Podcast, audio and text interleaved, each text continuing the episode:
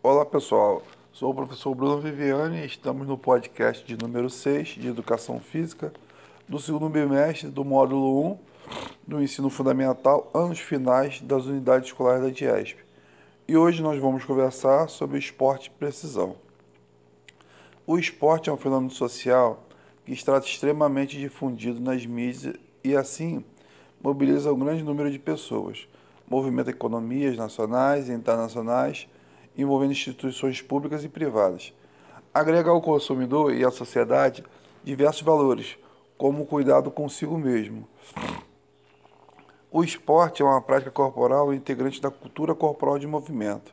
Suas modalidades são caracterizadas por competição, regras universais e federações e confederações que organizam a prática esportiva nos níveis regional, estadual, federal e mundial.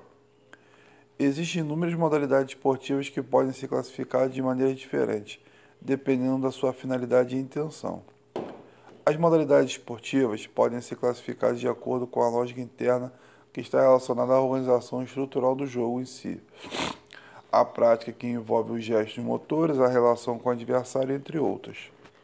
A divisão entre os esportes coletivos e individuais considera as relações de colaboração.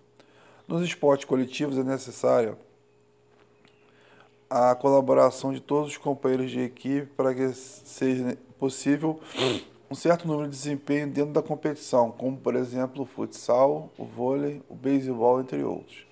Já nos esportes individuais, o atleta compete sozinho e seu desempenho só depende de si. No esporte sempre haverá disputas entre adversários. As relações de oposição configuram uma maneira como essa disputa, divididas em duas categorias.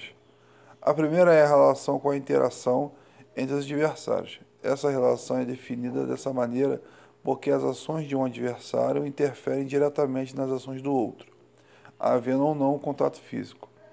A segunda categoria é de relação sem interação entre adversários. Nessa relação, não há interferência da ação do adversário sobre a ação do outro. Nesse sentido, o esporte de precisão é uma nomenclatura assumida como forma de categorizar as práticas corporais esportivas. Desse modo, a expressão refere-se a modalidades distintas, mas não possuem como objetivo comum, mas possui como objetivo comum arremessar, bater ou lançar determinado objeto, que pode ser a bocha, a bola, flecha, bolão ou projétil, de modo a acertar um alvo específico, seja ele fixo ou móvel. Por se tratar de uma categoria conceitual usada para classificar diferentes modalidades esportivas, não há uma história única do esporte de precisão. Portanto, há diferentes histórias acerca da origem e dos desdobramentos assumidos pelas modalidades que constituem essa categoria. Logo, essas, essas modalidades constituem em esporte praticados tanto individual quanto coletivamente. Além disso, os esportes de precisão ressaltam a importância de aspectos como concentração, pontaria, resistência física, velocidade e força, comumente presentes em modalidades pertencentes às demais categorias esportivas.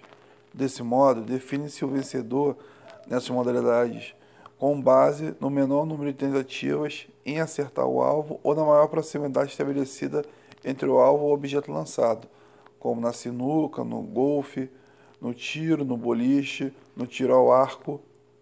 Pessoal, chegou mais um fim do nosso podcast. Espero que todos tenham gostado. Um grande abraço e até a próxima.